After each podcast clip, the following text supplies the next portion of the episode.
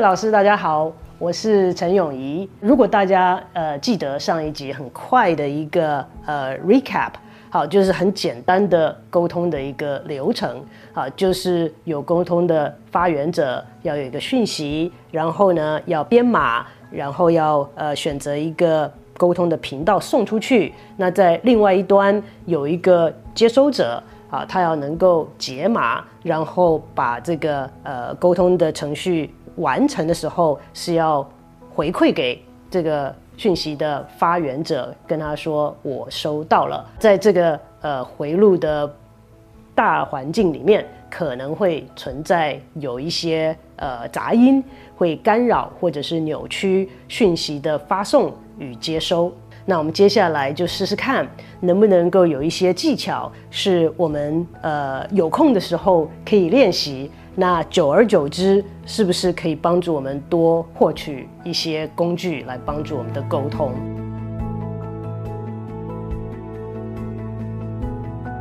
好，第一个，我是呃这个讯息的起源的人。那嗯，在之前有跟大家讲过自我觉察。这个在当中也扮演一个非常重要的角色。你知道你自己是什么样的人吗？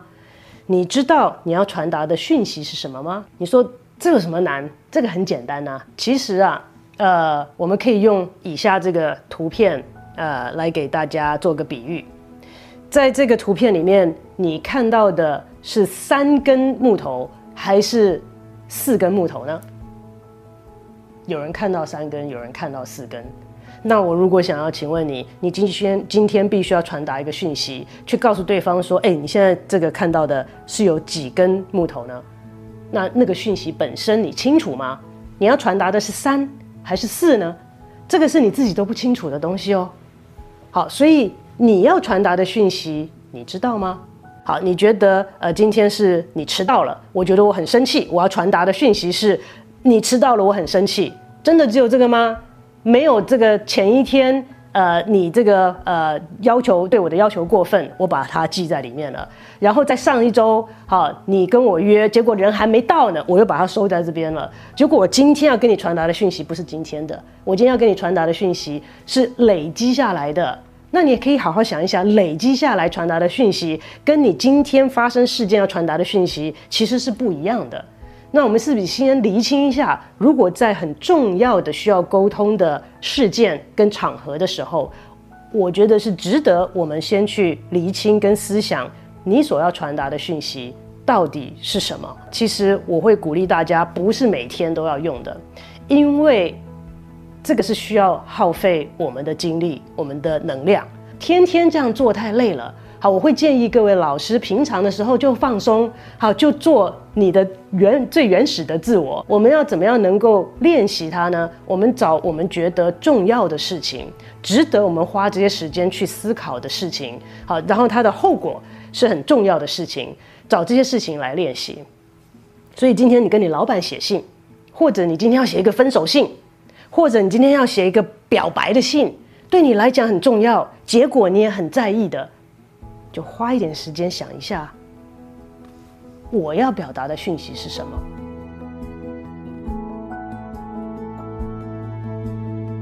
在这个表达的呃讯息的本身呐，其实还有一些更复杂的点，是之前的那个简单的图会没有包括进去的。因为我们传达的讯息的时候方式有很多，有的时候我们不是很注意到我们真的传达讯息的方式是什么。那这个跟嗯后面的这个呃编码跟频道都有一些些的关联，但是常常是我们没有想到的。比如说我今天在跟你说话，嗯，我说话的方式跟我的语气跟我的用词，其实也会影响你接收这个讯息的呃这个后果跟它的效果。好，那曾经有一次，呃，我们在这个呃一个公司里面，好，在评估他们呃高阶主管，有一个人来面试之后，我都觉得还不错，好，结果走了之后呢，那个董事长就说不要，啊，问他为什么，他说因为在跟我的对话当中，他一次您都没有用过，他用的都是你，所以呢，表示他在人际互动上面的尊重跟使用的词汇上面。欠缺。这个我不敢跟他讲说这个是不是正确的决定，但是那是他切身的感受。那这一位候选人因此而丢掉一份很好的工作，他可能永远也不知道是为什么，因为他表达的方式，他的内容什么都没问题啊。只不过他用他没有说您这个时候，你可能在你的编码里面可能要想到，所以其实，在我们表达的时候，有很多我们没有注意到的细节，也向对方传递到了，呃，这个我们影响到了这个讯息的呈现。所以，除了你自己知道你想要表达的是什么之外，你可能要想一下，在表达这个讯息的过程，包括你的编码，包括你选择的频道，都会影响着。这个讯息的呈现，这些东西还包括了，如果我们今天是面对面，我的肢体语言呢，我的面部表情呢？如果今天我跟你说，我要传达的讯息是说，我没有不喜欢你啊，但是我怎么说呢？我没有不喜欢你啊，我眼睛也不看你，我的身体转过去了，这个传达的讯息是什么？这个是我们所谓的混淆的讯息的传达，哎，因为我嘴巴上说的是我没有不喜欢你，但是我的肢体语言是转过去的，我的眼神没在看你，我要表达的到底是你到底是喜欢我还是不喜欢我啊？好，其实，在过去的研究显示，呃，我们大部分关于感受的这个讯息的接收，很小部分是取自于这个讯息的本身，超过一半。是取自于我们接收到的面部表情、跟肢体语言、跟我们讲话的口气、跟我们的声调、跟我们的用词。呃，前一阵子，呃，我在呃有机会到一个民宿去，那结果这个跟这个民宿的这个老板呃互动了一阵子之后呢，我就感觉有一点点的不好。但是讲不出来，或最后我跟我这个同行的人一起讨论，我们都说他用的词汇都无懈可击啊，他不可能做到让你去投诉他的地步，因为他没说什么不该说的话，但是就是在那个字里行间，在那个用字的语气、跟他的肢体语言、跟他的眼神当中，感觉到了一些不好的东西。那这个时候是这是你你原意吗？这是你原来要传达的讯息吗？好，这个是我们在呃编码。跟在我们选择呃这个频道的时候要去注意的东西。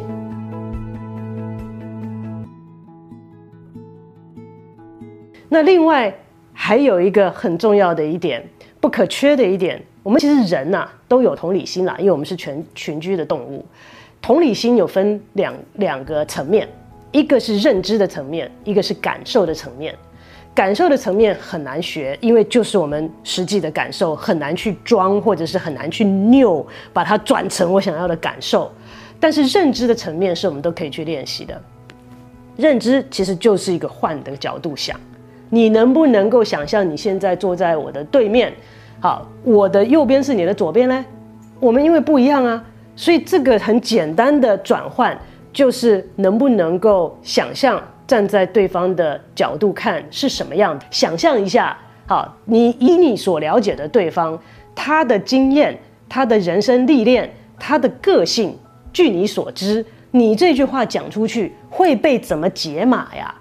好，我记得，呃，这个，呃，我的父亲跟我的先生都一样哈，这在这一方面哈，其实很类似。我很开心的出去讲说，我今天出去啊，看到这个大减价，买了这个，你看打了好几折。他答案是什么？嗨，搞不好那个隔壁买了更便宜。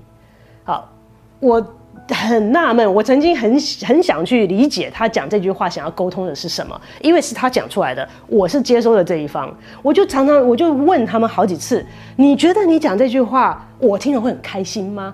那你是要我开心吗？还是你觉得你讲出来这句话？是让我觉得听了我下次不会去买呢。好，你的目的、你的 message、你的这个讯息到底是什么？但是今年累月下来，我有个结论，就是他们没有什么目的，他也没有要表，没有要沟通什么，他只是想要表达，他觉得你在别的地方买可能更便宜。好，那这个就不是一个想要沟通嘛？其实这个就不是沟通，只是表达而已。我觉得表达也很 OK 啊。好，但是是我自己听到了不太高兴，所以我就一直回过头去说，你想要表达是什么？你想要沟通是什么？其实不是所有的互动都是要沟通。有些就只是想要表达，有些就只是想要分享而已。其实，如果你今天要达到沟通的目的，你必须要能够尝试着去用对方的角度来想象你现在讲的话，对方会如何的接收。那之前有一个学生也是写了一个信，那内容我就不不呃这个呃叙述，但是让我觉得很没礼貌。那我就在想呢，他可能在他的同才之间讲这句话是 OK 的，哎，可是他有没有想过对方长辈听到了这个话会有什么感觉呢？你可以说这些都老古板，你不用同意，但是你要能够想象对方听到了这个会是什么感觉。那那个感觉是你想要达到的目的吗？那个感觉是你想要传达的讯息吗？能够帮助你有效的传达吗？前一阵子，呃，这个。有呃这个华航罢工的事件，那时候我就在看那个罢工事件的演变。那其中有一个事件呢，呃，就是呃其实是空服员啊出来讲了一些话，结果激怒了地勤的人员，那就叫这空服人员来道歉。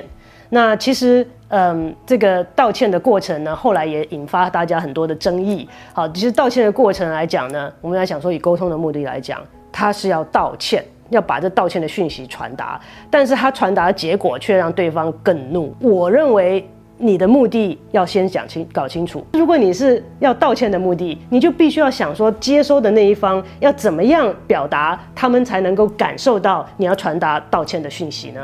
好，所以这个是我们可以练习试试看。